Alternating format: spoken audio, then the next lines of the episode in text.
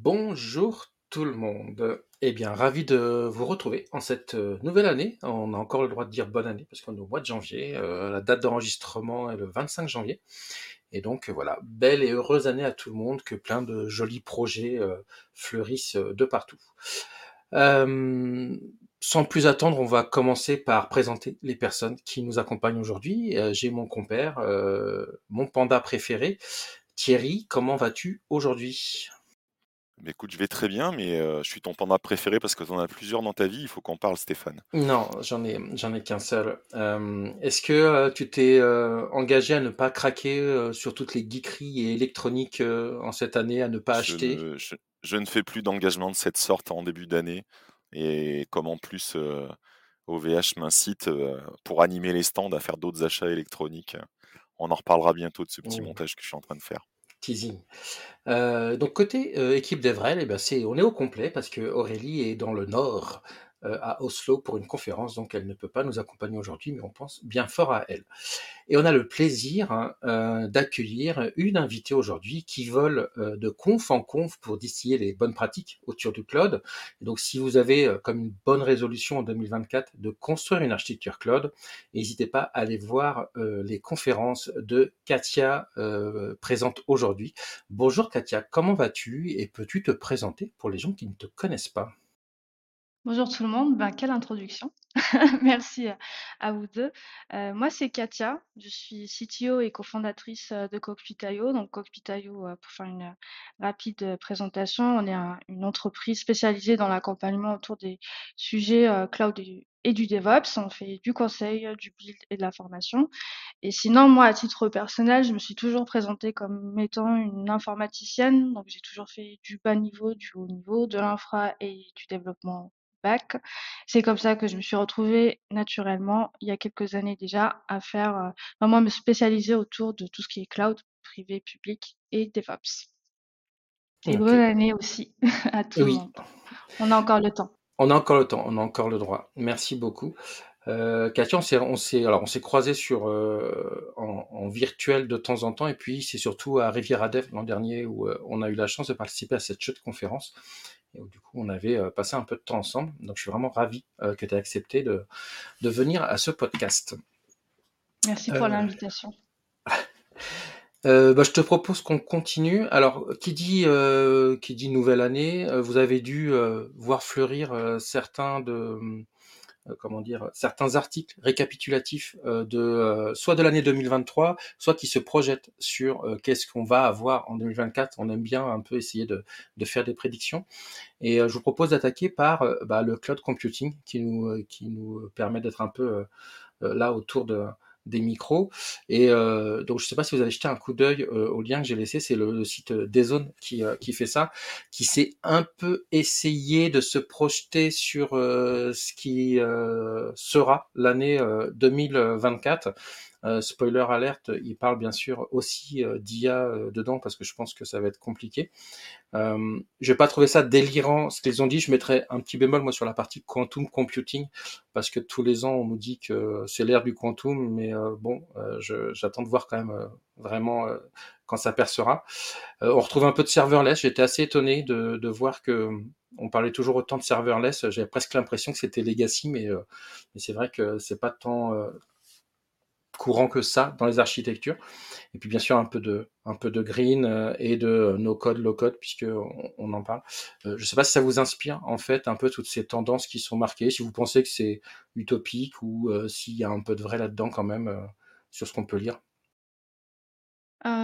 Moi, par rapport à l'IA, effectivement, je pense que c'est pas un scoop. Ça a été le sujet 2023. On a énormément entendu parler. Ça me fait penser aussi à un moment où on a eu un petit peu le buzzword big data, où tout le monde en parlait, beaucoup en parlaient, en conf, dans les articles, etc.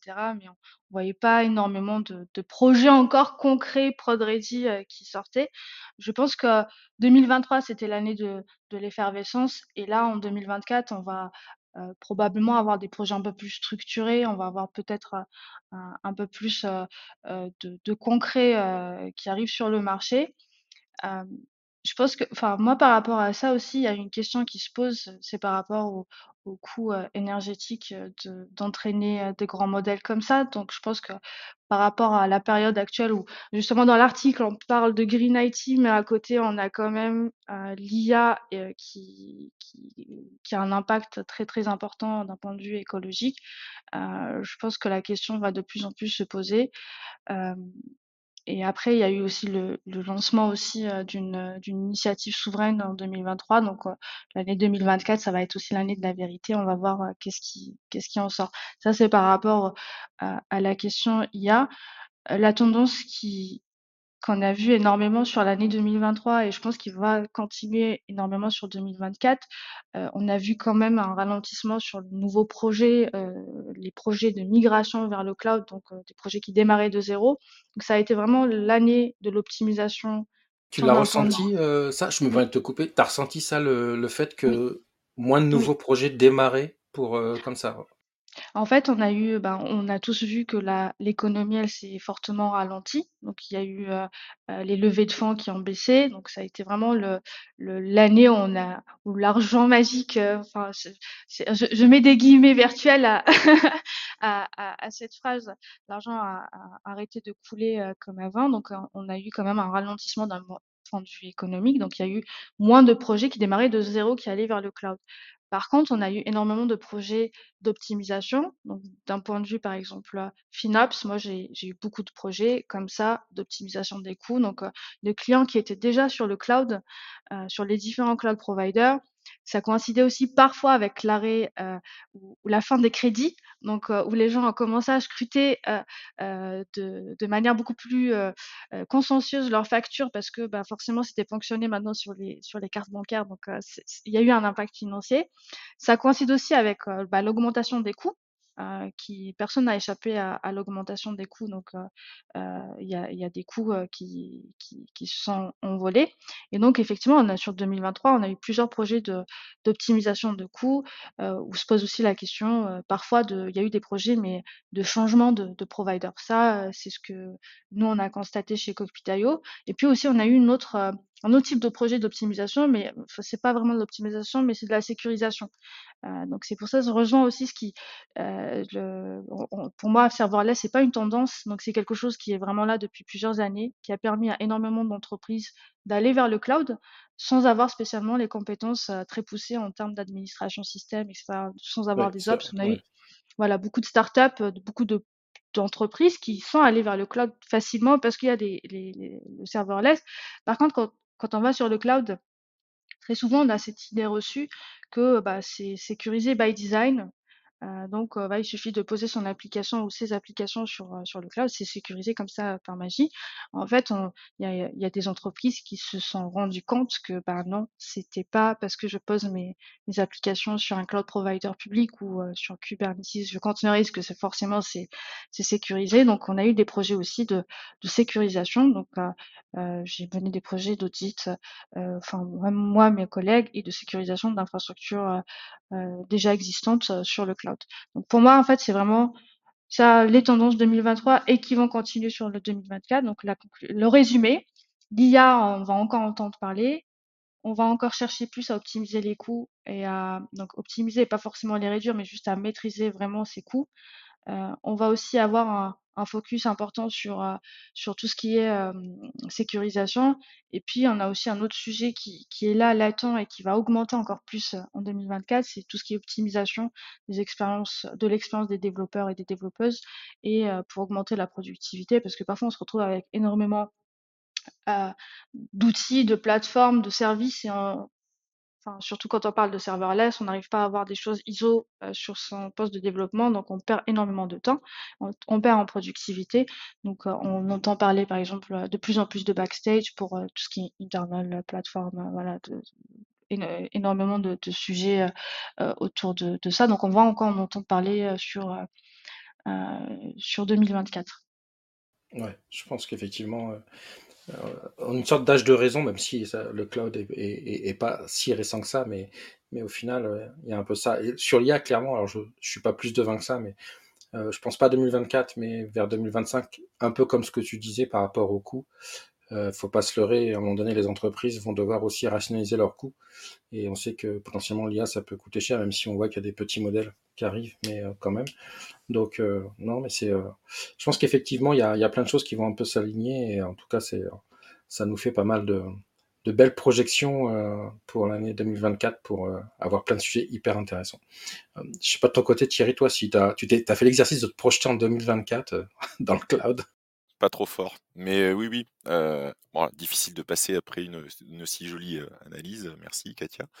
Mais alors, il y a peut-être des éléments, effectivement, dans, dans l'article de Dizone où comme tu dis, le quantum computing, le, le, le, quantum computing, même ça, j'arrive pas à le prononcer tellement c'est. je pense que c'est un sujet qui reste un sujet d'avenir intéressant, mais c'est pas c'est pas un sujet 2024. Il faudrait qu'il y ait déjà des, des réalisations, des vrais ordinateurs réellement quantiques pour qu'on puisse parler. La théorie va continuer d'avancer, hein, j'en doute pas. Par contre, oui, forcément il va y avoir un certain nombre de sujets. Je pense qu'il y en aura largement autant que les précédentes années sur l'IA.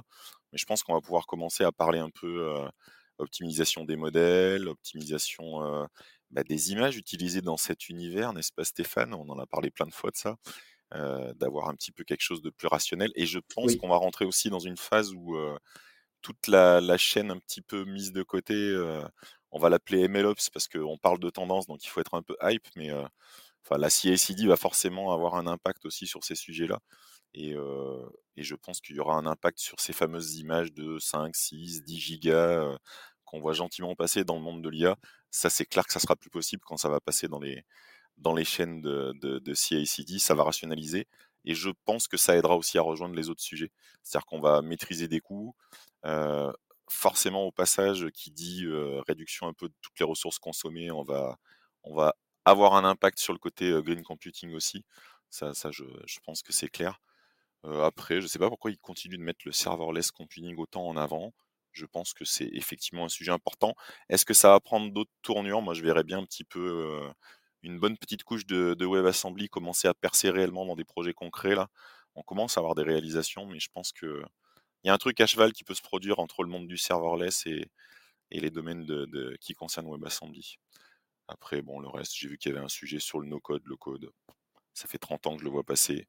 C'est important d'avoir des outils de mise à disposition de services complexes de manière simple, mais ça n'a jamais voulu. Euh, enfin, ça n'a jamais été du no-code. C'est juste une autre façon d'exprimer de la logique, et ça me va très bien. C'est parfait. Simplifions les choses, il n'y a pas de souci. Clairement. Et, par rapport à ce que vous disiez tous les deux, que ce soit sur euh, le fameux DX, puisque maintenant on entend parler de DX pour la développeur expérience, ça va être un des enjeux, effectivement. Est-ce que tu disais sur la CI/CD J'ai l'impression aussi, un peu, moi, dans le monde de l'IA notamment, de redécouvrir un peu ce qu'on a vu il y a plusieurs années. Euh, on parlait, tu parlais d'images, là, de 6 jusqu'à 10 gigas. Les derniers tests que j'ai fait d'une autre image, elle faisait 72 euh, gigas. Une image Docker qui fait 72 gigas, je vous laisse imaginer que c'est pas super euh, fluide pour faire des, des, mises en prod, des mises à jour, etc. Donc euh, voilà, il y a un peu de, de choses à remettre un peu au milieu, à restructurer comme nous on a connu il y a plusieurs années où euh, bah, il, y a il y a eu plein de mouvances qui font que maintenant on est un peu plus mature. Quoi. Mais, mais c'est intéressant. Sur les sujets de sécurité, vu qu'on a mûri sur les sujets de sécurité, on peut pas se permettre d'avoir des images aussi. Alors c'est même pas une question de poids, c'est au-delà, c'est la complexité de l'image. Euh, si tu veux assurer une bonne sécurité de ton image Docker, tu peux pas te permettre qu'elle soit avec trop de dépendance non plus. Donc, mais je pense que tout ça, c'est pas, voilà, pas de la révolution. Je pense que ça va, ça va mûrir gentiment pendant l'année, mais ouais, ça, c'est probablement des sujets qu'on va croiser plus souvent. Moi, ce qui m'a surpris dans le dans l'article, c'est vraiment ouais, il y a le point serverless, il y a le, point containerisation Kubernetes qui aujourd'hui deviennent juste bah, pratiquement un standard en fait. Donc on est pas, on est, ça fait plusieurs années que Cube et, la containerisation euh, sont là, euh, sont des solutions. Euh, J'aimerais dire standard en fait du marché, donc soit on containerise, soit on passe sur du serverless ou sur du pass. Donc c'est difficile en fait de, enfin, j'ai pas trop bien compris pourquoi c'était euh, dans les tendances 2024 alors que ça fait juste partie aujourd'hui de, de, de, l'univers et du paysage cloud computing. Donc, euh, mais je pense que alors tu dois, tu dois le, croiser quand tu, quand tu vas voir des, des, entreprises. Il y a aussi un, petit côté Loop ou Prism parce que nous on est dedans. Mais euh, même si Docker euh, ou on va dire euh, des images de type OCI ou Kubernetes, ça semble être limite legacy. c'est un peu la blague moi que je fais quand je fais des, des confs sur Docker ou sur Kubernetes pardon. Mais il y a quand même pas mal d'entreprises qui n'ont pas encore basculé complètement dans le dans ce que ça implique en fait, et, y compris sur l'approche cloud native. Et on se rend compte que, effectivement, je pense qu'il y a encore des entreprises qui, qui vont faire le shift pour aller vers ces infras où on réfléchit nos applications différemment parce qu'on va les, que ce soit sur même du cloud on-prem au final, parce que il y a aussi juste ce mindset là à, à avoir. Et c'est mm. pour ça que je pense qu'il y a encore un peu, effectivement, euh, un peu de travail là-dessus. Je pense que, enfin, toutes les statistiques montrent qu'effectivement, même s'il y a un ralentissement de nouveaux projets, il y a un ralentissement, les nouveaux projets sur le cloud, ils n'ont pas disparu.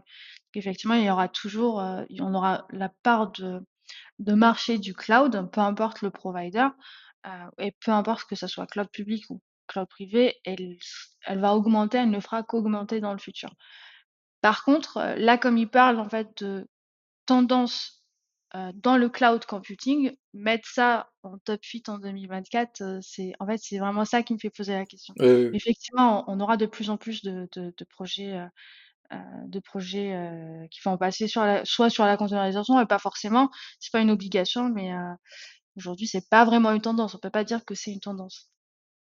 Après, j'ai pas regardé pour quelle boîte bossait la personne qui a fait l'article. Ça se trouve. Il y a peut-être une relation de cause à effet. Ah oui. Mais bon, c'est toujours intéressant de se projeter. Et puis encore plus, euh, je pense, de toute façon, toi, c'est l'exercice que vous faites forcément euh, avec ta société pour euh, bah, un peu anticiper comment vous allez vous bah, adresser le marché sur l'année 2024. Donc c'est toujours sympa comme, comme exercice. Bah, je vous propose de basculer un peu justement, on en a un peu parlé déjà dans le monde de, de l'IA. Alors il y a le même exercice qui a été fait, j'ai euh, mis dans le, dans le conducteur un, un, exercice, un, pardon, un article sur Medium qui parle de la roadmap IA 2024. Alors pour le coup, celui-là, je le trouve encore plus subjectif, euh, mais il y a plein de choses plutôt euh, assez intéressantes sur les modèles. Ça parle beaucoup de modèles, euh, modèle Gemini de, de Google. Il, y a, y a, y a tous les gros modèles forcément qui vont passer l'étape d'après. C'est toujours, c'est toujours pareil. ce que j'aime bien, c'est qu'à un moment donné aussi, on parle un peu d'edge computing. Alors en tant que cloud provider, c'est pas forcément ce qui nous intéresse le plus, mais à mon sens, on, on va vraiment se poser ces questions-là c'est que il y a la partie euh, il faut entraîner donc il faut des grosses machines et en général on va se tourner vers des, hyperscalers pour ça mais il y a aussi tout un enjeu qui va être de comment je vais ramener en fait l'IA au plus proche de là où je peux en avoir besoin je parle même pas des voitures qu'on a déjà etc mais quoi qu'on fasse quelle que soit la connexion un call API à un moment donné ça pose un peu un problème ça pose un problème de, de latence ça pose un problème aussi de qu'est-ce qui se passe si j'ai pas de connexion donc euh, L'edge computing dans le monde de l'IA, c'est une vraie question. Il y a Nvidia qui bosse dessus depuis beaucoup de temps, mais qui ont des cartes qui marchent très bien, mais qui sont assez, euh, assez chères et assez conséquentes. Et donc, il va y avoir un peu tout un enjeu pour, euh, ça rejoint de, de, de, diminuer les modèles, etc. je pense qu'il y aura, il y aura un truc euh, autour de ça qui va être assez important sur cette année pour, euh, en fait, c'est un peu toujours pareil, on l'a connu dans toutes les mouvances, c'est comment amener quelque chose qui est dans la courbe haute du hype comment en faire quelque chose qui peut ramener, parce que désolé, à un moment donné, il faut faire de l'argent, il faut faire du business, et comment ça peut arriver dans des cas concrets. Et, euh, et, ça, ça va être intéressant de voir. Ça va aussi faire du ménage, hein, mécaniquement, il va y avoir des choses qui vont disparaître parce que, comme tu disais, l'argent gratuit euh, n'est pas euh, infini. Donc, euh, donc je pense que ça va être assez intéressant euh, pour le coup. Et, et, ce que je voulais savoir, très égoïstement, je voulais savoir, toi, ton rapport à l'IA, que ce soit pro ou perso, c'est un truc que tu as tu l'utilises genre tous les jours euh, ou euh, même par rapport à, ce que tu fais euh, avec ta société Est-ce que ça vous a obligé de changer certains trucs ou pour l'instant c'est un truc que tu regardes de loin et pas plus que ça quoi? Alors, on regarde énormément parce que bah, Thierry nous a fait une super introduction. Donc, il parlait de CI/CD, il parlait d'images Docker, il parlait enfin, d'images de conteneurs, pas obligatoirement, obligatoirement Docker. Euh, le passage aussi du mode POC au mode euh, production pour euh, voilà pour passer en production comment on fait sur quel, cloud provider aller sur quelle infrastructure on va faire on va construire on va concevoir pour faire en sorte justement d'avoir quelque chose de pérenne, de durable, d'optimiser en termes de sécurité et d'optimisation de coûts. Donc en fait, ça rejoint totalement ce qu'on fait aujourd'hui. Donc on, on construit des infrastructures et donc on regarde ça de manière très attentive. On POC aussi en interne. Effectivement, c'est des sujets qu'on a identifiés. La partie, bah, comment on fait pour optimiser, parce que quelqu'un qui fait de l'IA n'est pas forcément spécialiste de l'infrastructure, n'est pas forcément spécialiste de, de, de, de tout ce qui est CI/CD, euh, chaîne de déploiement, euh, n'est pas forcément au courant de tous les services qui sont proposés, toutes les solutions qui sont proposées chez les cloud providers. Donc en fait, c'est vraiment quelque chose qui fait partie de notre quotidien. Pour, le moment, on est très en mode POC euh, pour être prêt à accompagner tous les clients qui, vont arriver. Et puis il y a aussi des entreprises qui sont déjà aujourd'hui qui font quelques projets, sujets qui sont super intéressants. On entend parler parfois dans quelques conférences. Tu parlais de modèles, de plus petits modèles qui, qui, qui arrivent en fait. Il y a des entreprises qui font ça, qui sont, qui sont déjà positionnées sur ça. Parce qu'on a vu, effectivement, il y a eu un engouement sur ChatGPT, euh, sur euh, euh, voilà, euh, ça fait des lettres, de, de, de beaux textes, de, des images. Bon, hein, parfois il y a trop de doigts ou un petit peu moins de doigts que prévu. Donc ça, c'est, on l'a vu. En fait, moi j'ai bien aimé une fois, j'avais vu une, une conférence de Jen Looper qui est qui a fait une, une, conférence qui a parlé d'IA justement en, au DevFest de 2023 à Nantes. Et elle disait, il faut prendre ça vraiment, les résultats, il faut les prendre comme, euh, comme des essais. Il faut pas les prendre comme euh, argent comptant, il faut, faut garder ça en tête. Et à côté, j'ai vu d'autres conférences ou des, des tables rondes de personnes qui parlaient justement de plus petits modèles, qui pour eux c'était ça l'avenir. et on voyait que, bah, effectivement, quand on se positionnait, quand on cibler son, sujet, quand on, avait un scope un peu plus limité, bah, les résultats étaient beaucoup plus pertinents. Et donc en fait, voilà, donc nous chez on regarde ça parce qu'il y a vraiment des choses qui se font. On pas qu'il y a des solutions aussi à mettre en place, il y a des axes d'amélioration, ça fait partie totalement de notre domaine. Et donc c'est une évolution j'ai envie de dire naturel euh, que de faire du cloud, euh, du cloud, du DevOps, etc. Et de s'inscrire aussi dans cette démarche, d'épouser cette démarche. Parce que nos métiers, non, nous on s'inscrit pas comme des data scientists, hein, c'est pas du tout notre notre positionnement, mais il y a quand même un, un, existant à segment infrastructure, architecture, euh, architecture euh, pas forcément logicielle, mais aussi architecture infrastructure, accompagnement sur les méthodologies, comment aller en production pour faire de son entreprise, de son projet, quelque chose de pérenne et de rentable aussi à terme. Oui, carrément. Et, euh, effectivement, bah, il y a un exemple, tu parlais de petits modèles, il y a un exemple qui va te parler aussi, Thierry. C'est, j'ai lu il n'y a pas longtemps un, un, modèle optimisé sur la génération de code donc basé sur un, sur un LLM euh, standard. Et en fait, ils sont réussi à descendre vraiment sur euh, un tout petit, enfin un tout petit, au sens, euh, au sens modèle d'IA, et ils l'ont spécialisé sur Python. C'est pour ça que je te dis, Thierry, que je te pointe du doigt. Et en fait, ils l'ont vraiment optimisé. Alors, il sait faire que ça. C'est-à-dire qu'on va pas lui demander de générer un, poème ou de générer du code sur un autre langage, mais pour le coup, ils sont arrivés à des à de l'inférence euh, sur du CPU qui est largement euh, entendable et utilisable, et euh, parce qu'ils ont accepté de le spécialiser. Et effectivement, on arrive à des trucs qui sont un peu plus euh, utilisables quand c'est comme ça, mais on accepte aussi de pas faire ce qu'on appelle la J côté IA, une IA généraliste qui saurait tout faire. Quoi. Donc c'est intéressant ces, ces sujets-là, effectivement. Euh, je vais enchaîner sur deux, trois petites news. N'hésitez pas à me couper, à réagir. Euh, un peu, un peu d'autopromo quand même. On a des cartes H100 qui sont depuis trois semaines, un mois, qui sont disponibles chez nous, chez OVH Cloud.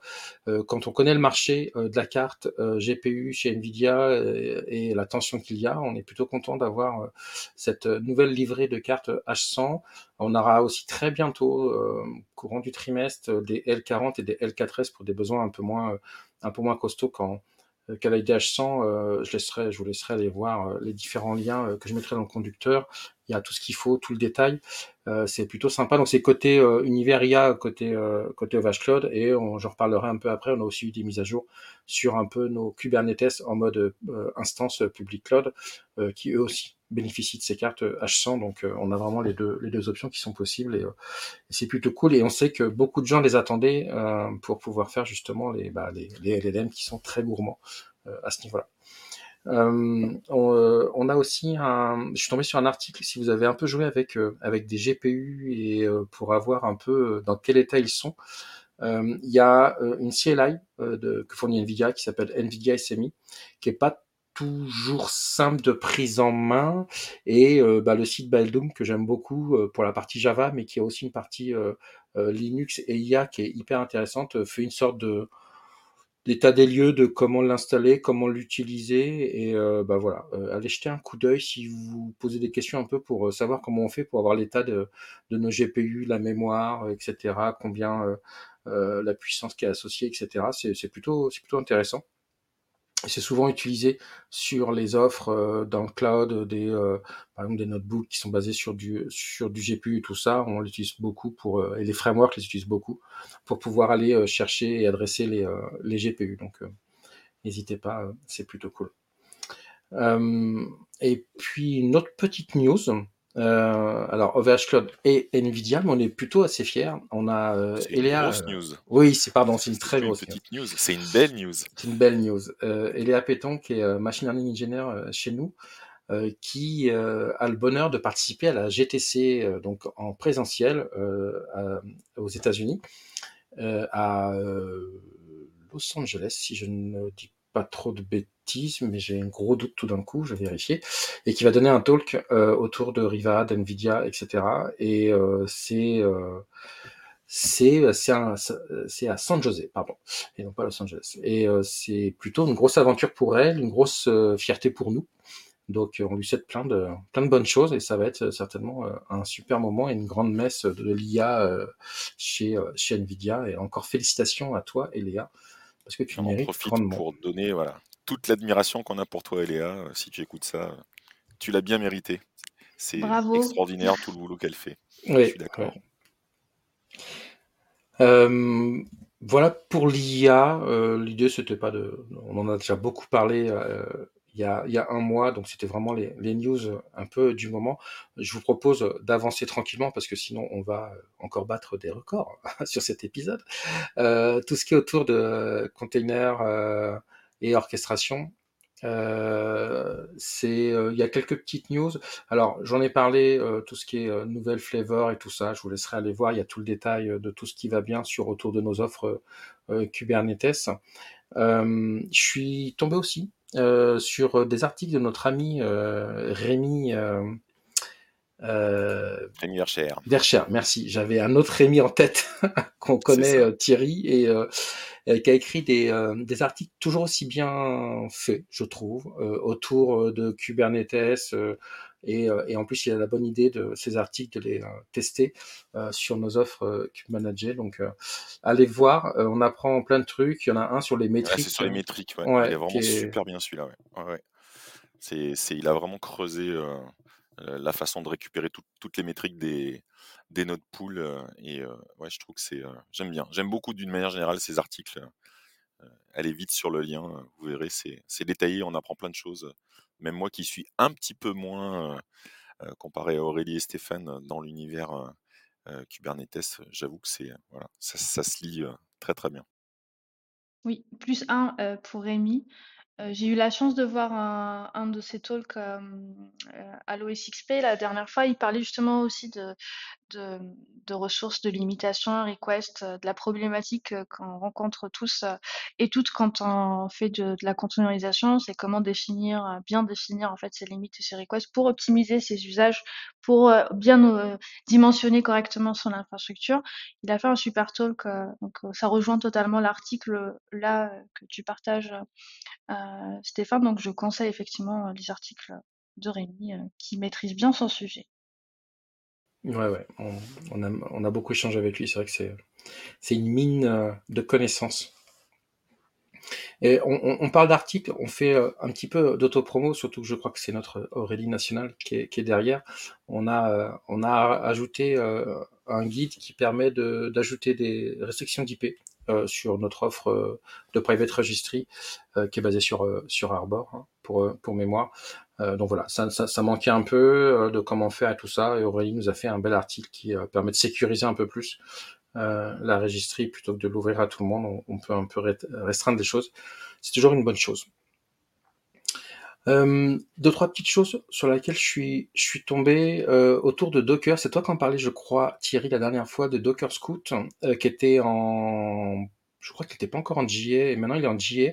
Et je, je, suis tombé sur donc un article de blog qui, euh, qui a été poussé par euh, bah, les équipes Docker, euh, enfin, qui l'ont mis, en lumière, et qui pour le coup est super bien, explique beaucoup. Moi, je connaissais pas plus que ça Docker Scout. tout à l'heure, Katia, tu parlais de sécurité, et je trouve que c'est des choses qui sont plutôt pas mal, pas mal faites, et bah, c'est toujours sympa d'avoir des petits outils qui, qui permettent un peu de. Ce que je trouve intéressant, c'est d'avoir quelque chose proposé par l'éditeur de la solution initiale, c'est-à-dire mmh. que des solutions pour sécuriser les images, pour les vérifier dans une CI, il y en a déjà.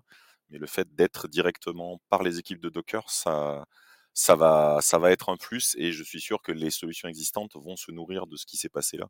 Donc mmh. on, on, parlait tout à l'heure de, de, cette prise de conscience autour de la sécurité, ça peut, ça peut qu'être un, un plus.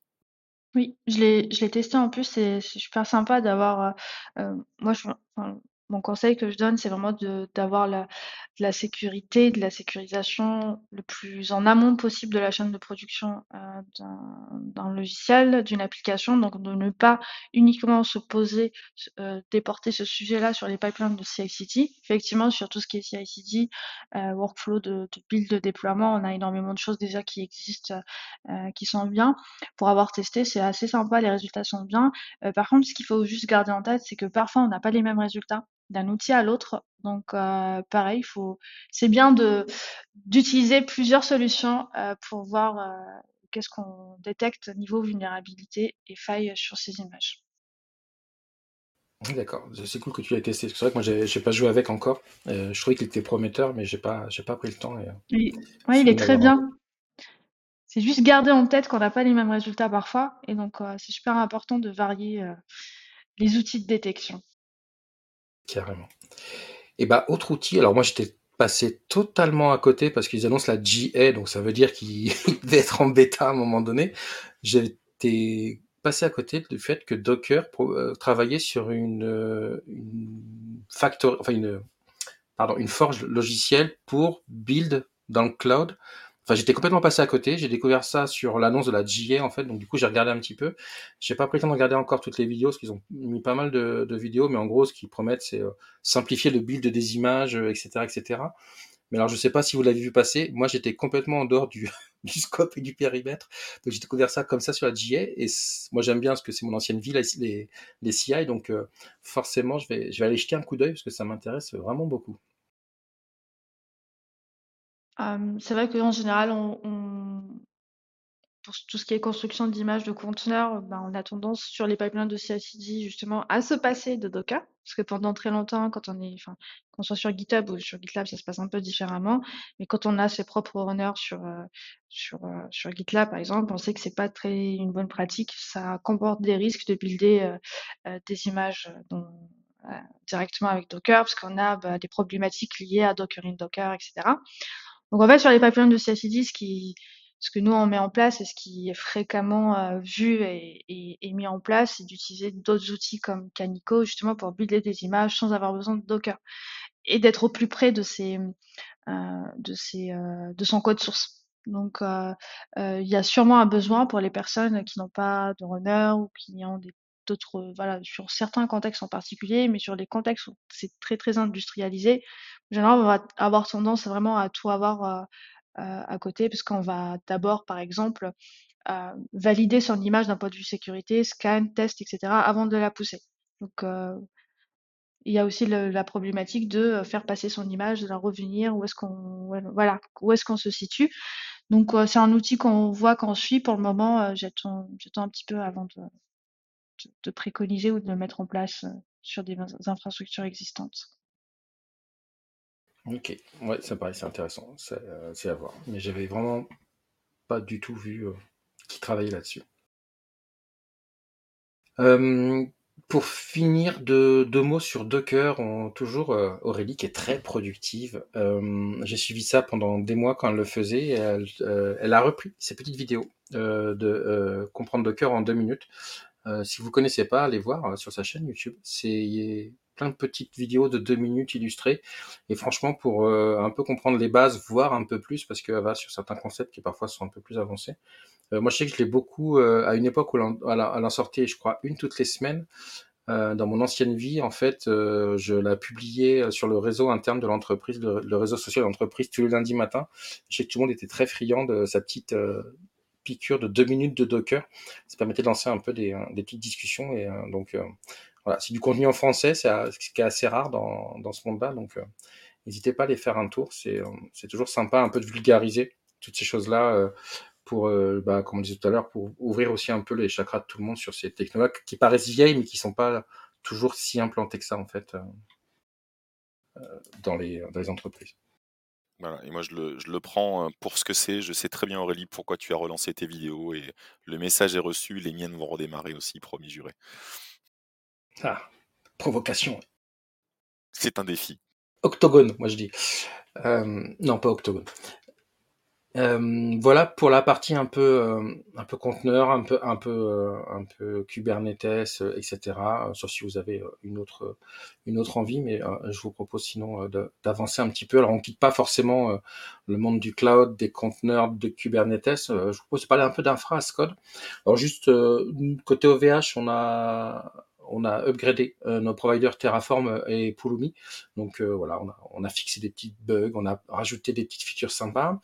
Euh, j'en profite en parlant de Pulumi pour parler d'un article d'un autre euh, copain qui fait des super trucs, euh, qui est Mathieu. Euh, Vincent, et qui a écrit un beau petit article. alors lui voulait se mettre à Pulumi et du coup il s'est dit je vais carrément poker un truc, écrire un bel article et tout ça. Donc il a écrit un bel article sur comment déployer un, un serveur Kubernetes managé en Go avec Pulumi, donc c'est plutôt sympa. Et on a, en parlant d'infra as code et de provider Terraform, on a le OpenTofu qui est en JA officiellement. Et je voulais justement rebondir là-dessus avec toi, Katia. Euh, dû forcément avoir des questions à droite à gauche à une certaine époque du drama euh, Terraform. Euh, Est-ce que en fait ça a fait pchit? Est-ce que tu as vraiment été impacté toi dans ton tous les jours avec euh, Cockpit.io ou tes clients? En fait, est-ce qu'il y a eu un, moment où c'était un peu un moment de flottement sur tout ça ou pas du tout? Alors pour le coup, euh, pas du tout. Euh, étant donné que bah, la majorité de nos clients utilisent, euh, enfin quasiment tous en fait, utilisent vraiment Terraform juste pour déployer et pas pour revendre, construire une solution par-dessus et revendre la solution. Donc au début, voilà, il y a eu un drama. Donc tout le monde s'est posé la question. La majorité des gens, voilà, se sont dit qu'est-ce qui se passe? Est-ce que je suis impacté quand on a eu les réponses, on a vu que l'impact était sur très très peu d'entreprises. Et surtout, il n'y a pas eu de gros cloud providers qui ont dit, bah, OK, maintenant on arrête avec Ashika, on arrête avec Terraform et on va passer sur l'alternative OpenTofu. Donc c'est devenu vraiment un non-événement. Bah, tout le monde était, enfin, on a entendu, on a écouté, tout le monde a eu un avis sur plus ou moins sur la question. Mais après, j'ai eu zéro demande de basculer sur un autre euh, outil infra. Voilà, Terraform est très très bien implémenté. C'est devenu euh, le standard. J'ai pas vu de, de, vrais cas concrets en dehors des personnes qui disent bah maintenant j'utiliserai la version l'autre version j'ai pas eu vraiment de, de, vrais cas de, production de, personnes en production avec Terraform qui nous disent bah maintenant à partir de maintenant on va changer d'outil on va passer sur euh, sur OpenTofu donc Maintenant, le, le temps est passé et je pense que ça a fait un peu shit de ma fenêtre, hein, ça, ça reste mon, mon point de vue, mais euh, il n'y a pas eu du tout, du tout de mouvement de bascule euh, euh sur euh, ni sur Terraform ni sur les autres solutions, parce qu'il n'y a pas que Terraform qui est impacté par le changement de, de licence, hein, ni, ni, sur Volt, Consul, etc. Donc, tout à fait. Voilà. Bah, c'est vrai que nous, on a continué en fait à maintenir notre provider. On n'a pas qui plus que ça nous a dit oh là là, euh, nous il nous faut le provider OpenTofu pour euh, pour OVH Cloud, euh, sinon on l'utilise pas. On a plus été sur Pulumi nous parce qu'on trouvait on trouvait que c'était une approche un peu différente de, de, Terraform qui ouvrait un autre public qui était ceux voilà qui préfèrent faire du code pour faire de l'infra code, enfin du code on va dire au sens Go, Python, etc. mais c'est vrai que on n'a pas vu un gros chambardement des, des, habitudes des gens. Ils utilisent toujours ceux qui utilisaient Terraform continuent d'utiliser Terraform au final. Mais euh, c'est ça surtout. Euh, Bah, surtout qu'il y a énormément de modules quand on fait du Terraform en production, on s'appuie sur des modules euh, euh, en fait. Euh, aujourd'hui sur le registre, quand on va sur le registre, on a des modules communautaires, la communauté, enfin les différentes communautés au Terraform, parce que Terraform, il y a Terraform l'outil, mais il y a aussi surtout le plus important, c'est toutes les communautés autour de Terraform qui font vivre Terraform. Elles ont fait un travail incroyable pendant des années. Donc en fait aujourd'hui il y a tout sur le registre.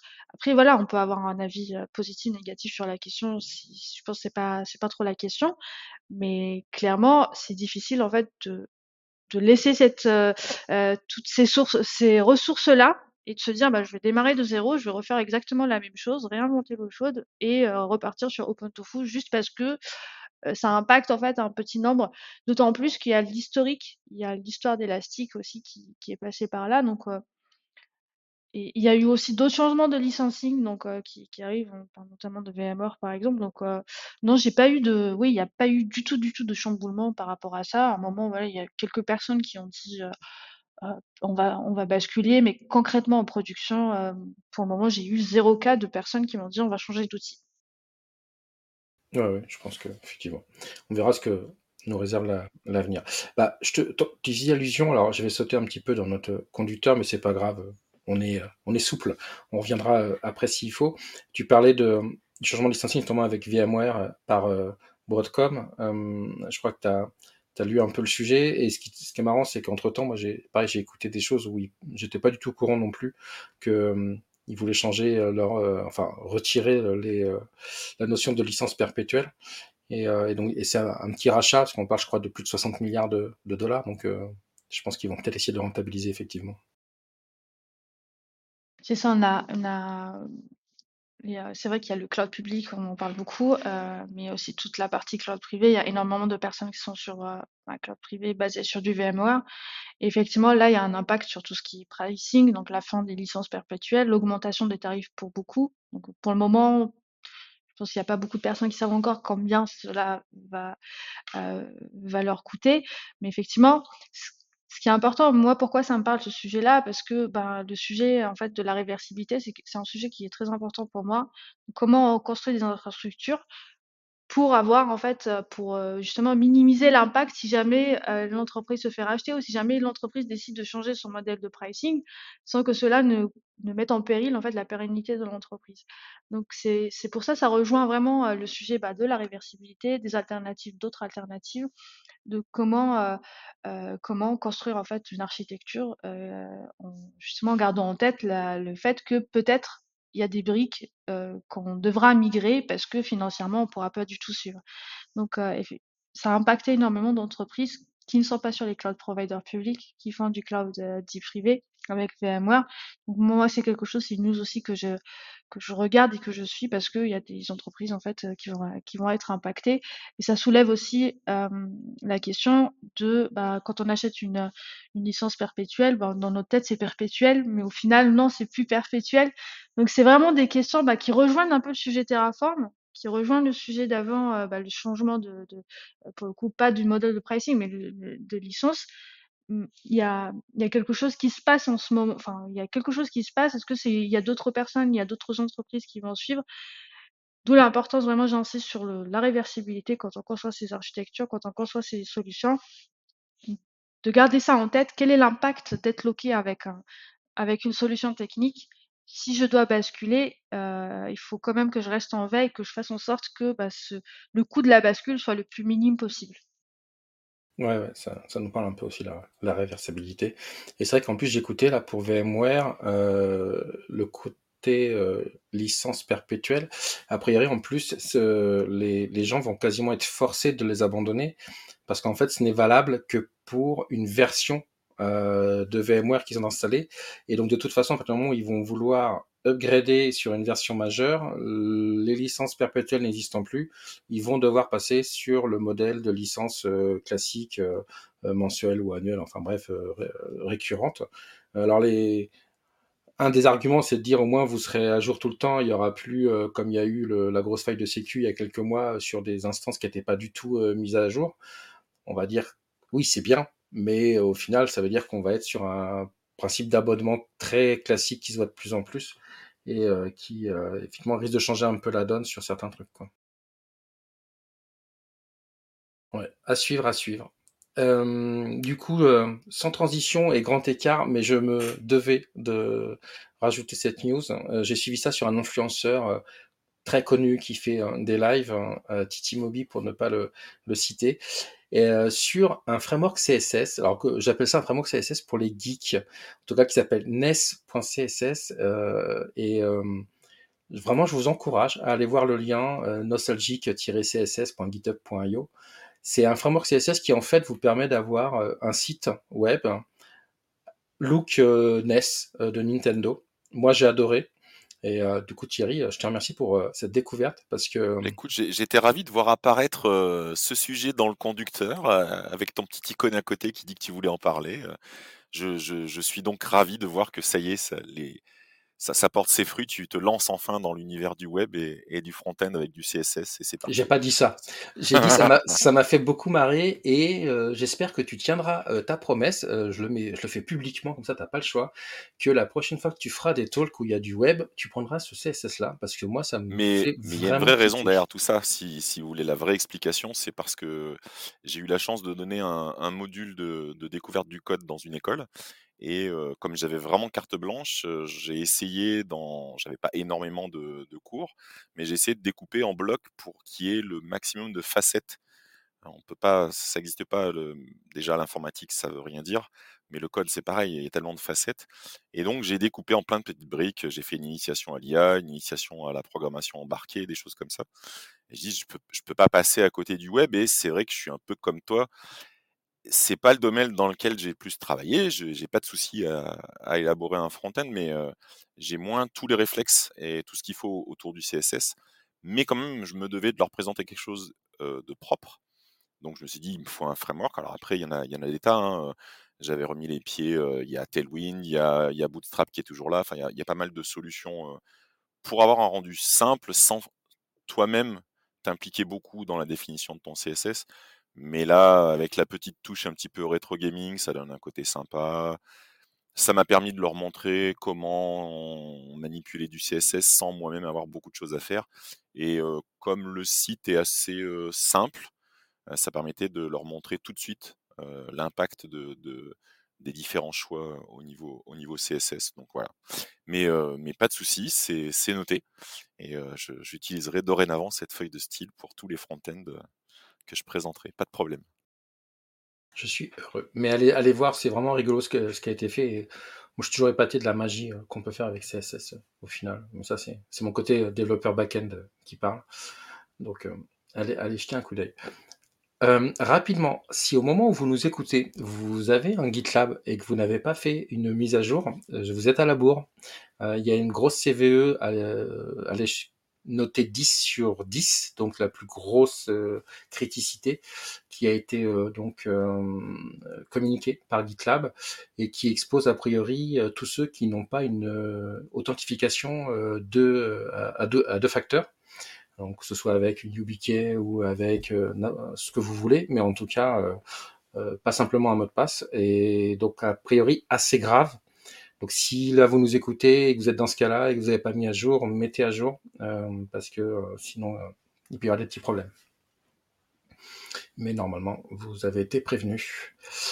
J'avais alors on, on, va pas forcément en parler très longtemps, toujours dans, le dans l'esprit des tendances. J'avais mis un petit lien sur la partie tendance sur la mouvance DevOps, euh, je préfère employer ce terme-là que métier, que, enfin bref, vous voyez ce que je veux dire. Euh, ce qui est assez rigolo, c'est qu'on parle toujours de GitOps, euh, ça, ça n'a pas changé. Euh, par rapport à ce que tu disais, Katia, on parle beaucoup de développeurs plateforme. Donc je pense que effectivement, on, on l'a vu un peu arriver un peu partout, ce terme-là. Je pense que le, il y a, ça cache aussi peut-être un besoin c'est qu'on on a énormément de choses, on propose énormément de choses, que ce soit en tant que cloud provider ou en tant que société comme euh, euh pour plein de trucs. Et à un moment donné, il faut que les gens ils arrivent à suivre et à s'y retrouver. Et, donc, je pense qu'effectivement, le, le, côté développeur plateforme va, va rester. Et euh, je vous laisserai regarder l'article à tête reposée. Il n'y a rien de En tout cas, moi, il n'y a rien qui m'a paru être en, en, dehors de ce qu'on connaît depuis pas mal, mal d'années, mais l'idée, c'est c'est d'aller encore plus vers bah, tout ce qui est automatisation, facilitation, enfin, voilà, on va essayer d'éviter de faire les mises en prod par copier-coller de livrables entre environnements, c'est paraît que c'est pas mal. Euh, sans transition, j'aimerais bien vous proposer de discuter un petit peu de conférences, parce que c'est un sujet euh, qui te parle aussi, Katia. Et euh, je voulais savoir si tu avais euh, un peu des choses de prévues en, cette, en ce début d'année, voire même cette année, si tu sais déjà un peu que tu vas faire. Alors, soit en tant que speaker, soit en tant que même participante, parce qu'il y a peut-être des conférences auxquelles tu aimes aussi aller simplement en tant que participante. Et voilà, si tu as, si as un peu une actualité là-dessus, c'est avec plaisir oui. on t'écoute. Alors, euh, moi, euh, en termes d'actualité, euh, j'ai eu la chance d'être sélectionnée, à Snowcamp à Grenoble, donc ça sera ma première participation en tant que participante et en tant que speaker, donc je suis vraiment ravie. Pareil pour Tech, donc ça sera la première fois pour, pour moi à Tech. En plus, j'aime beaucoup la la région, Touraine, donc je suis ravie aussi, d'y aller. et Tu as très bon goût. Voilà, exactement. Je, je pense aussi. Donc euh, voilà, j'y vais plusieurs fois par an. Donc là, je, suis vraiment ravie d'y retourner en tant que speaker. Euh, et puis, euh, je vais aussi participer en tant que speaker à un meet-up Cloud Native Paris où je vais parler serverless. donc là, ça sera le 6 février. Et, puis le rendez-vous en tant qu'attendee cette année, c'est rendez-vous incontournable quand on fait du cloud, c'est la KubeCon. En plus, on a l'immense chance cette, euh, cette fois-ci euh, que ça se passe à Paris. Donc euh, voilà, c'est le rendez-vous que je ne pouvais pas louper. Donc vous allez me retrouver là-bas en tant que en tant que enfin plutôt speaker non, mais en tant que attendee. Donc je vais chausser mes baskets pour pouvoir regarder le maximum de talk. Eh ben écoute, c'est avec plaisir. Alors du coup, on se retrouvera à Snowcamp parce qu'avec Thierry, on a la chance d'y être aussi. Ah. On, se retrouvera forcément à Torrentech parce que moi j'habite Tours, mais Thierry euh, est sélectionné aussi pour donner euh, un talk avec euh, Aurélie.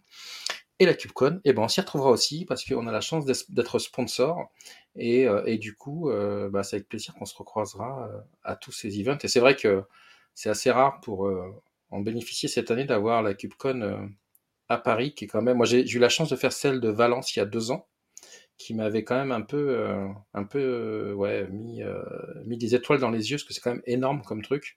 Et qu'on aime un peu, parce que du coup, ça a le mot cube, mais ça reste quand même très cloud natif dans, dans l'esprit, et c'est vraiment l'endroit où on voit plein de choses, plein de tendances, plein de techno. Donc, donc c'est plutôt, c'est plutôt un chouette truc. Donc, plutôt un début d'année bien rempli du coup.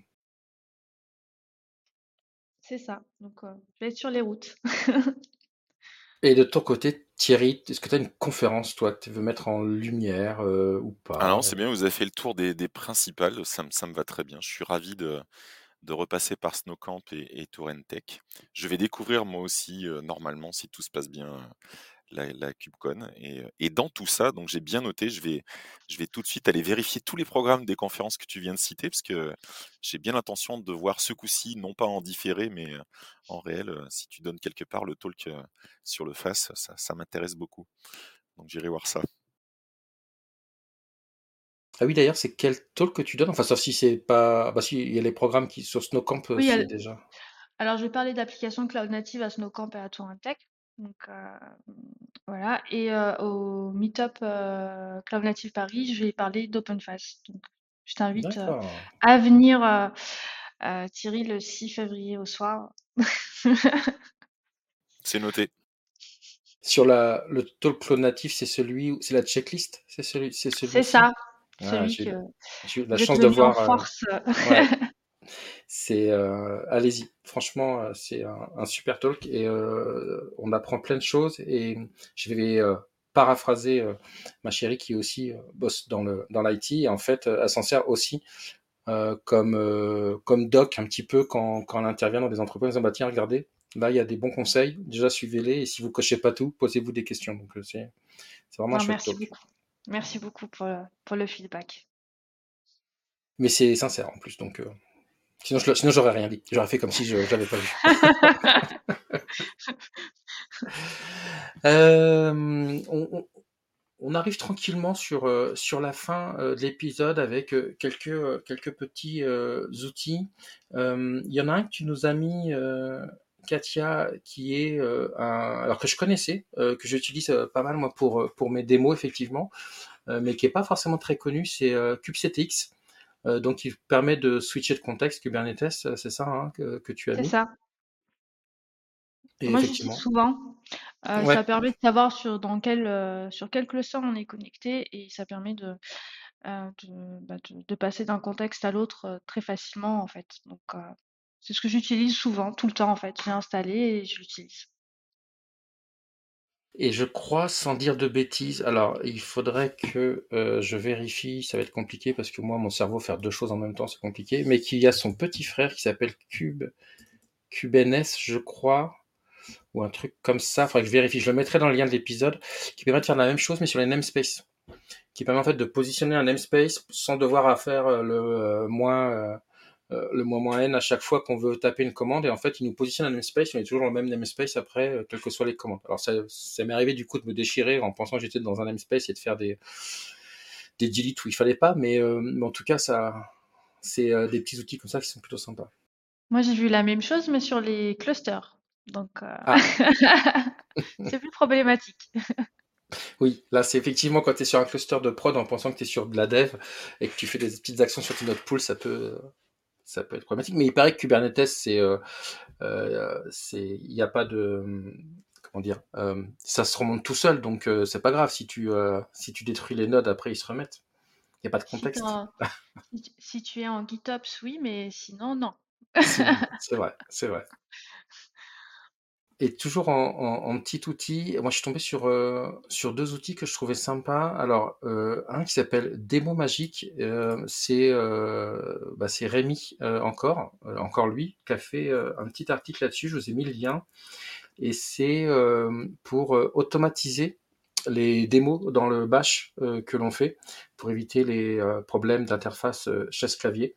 Et donc c'est quelque chose qui automatise en fait toute la démo que vous feriez dans le euh, dans le dans le bash euh, et avec plusieurs options. Soit ça affiche juste, ça vous remplace le côté je, je, je tape euh, les caractères, mais vous appuyez vous-même sur l'exécution. Soit ça va jusqu'à l'exécuter.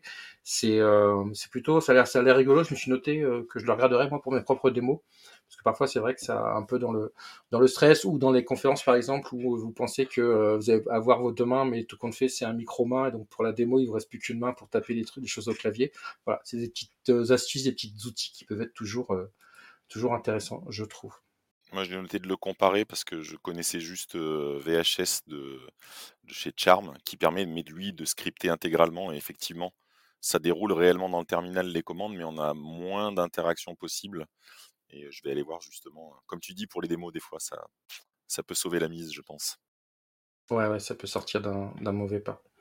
Et on parlait d'un outil bah, de, de kubectx, c'est pareil, je vous mettrai un petit, un petit lien, il y a un article sur Dev2 qui liste cinq outils pour notre vie de tous les jours de, avec Kubernetes. Alors ça va du dashboard Kubernetes qui est fourni par les équipes Kube qu'on peut déployer euh, jusqu'à euh, en passant par un K9S qui moi euh, mon petit mon petit chouchou j'utilise vraiment au jour le jour K9S dès que je fais du Kubernetes alors c'est à la fois bien parce que ça m'aide beaucoup mais ce qui me provoque que j'oublie certaines commandes de base parce que je passe par K9S pour tout faire mais voilà il y a, y Cyclope que je connaissais pas et il y a plein d'autres petits outils je vous laisserai aller voir parce que c'est vrai que Cube c'est bien mais parfois on a un peu beaucoup, beaucoup de commandes à taper. Et quand on a des outils qui nous aident un peu à y voir plus clair, c'est, toujours sympa, je trouve. En tout cas, à titre personnel, qui est une mémoire de poisson rouge, ça, m'aide beaucoup. Mais allez voir, il y a des, il y a des chouettes euh, outils. Eh bien, on arrive tranquillement sur la fin. Est-ce que euh, de ton côté, Katia, tu as un sujet que tu veux aborder, euh, qu'on n'a pas encore abordé, ou une, ce que tu veux, c'est, ton moment si tu as envie. Non, non, pas de sujet, mais euh, merci euh, de m'avoir invité. Et puis, euh, c'était vraiment très agréable de participer à ce podcast et d'avoir cette discussion avec vous technique. Ah bah nous on était plus que ravis. Enfin je, je, dis nous, mais je pense que Thierry partage. Si, si, si, si. Je fais partie du fan club de Katia, évidemment. Voilà. de ton côté, Thierry, si tu veux, pour une fois qu'on est quasi en dessous de l'heure si tu veux rajouter. Non, non, je, te rappelle que c'est moi qui fais le montage. Ah oui, c'est vrai. Bien.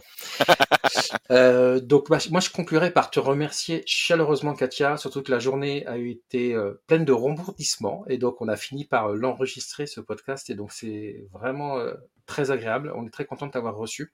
Je l'ai pas dit au début, mais bien sûr, n'hésitez pas sur le Discord où on va publier le lien vers le podcast, nous donner bah, vos retours. On est preneurs on débute hein, dans l'exercice, donc euh, n'hésitez pas à nous dire ce que vous aimez et ce que l'on pourrait améliorer.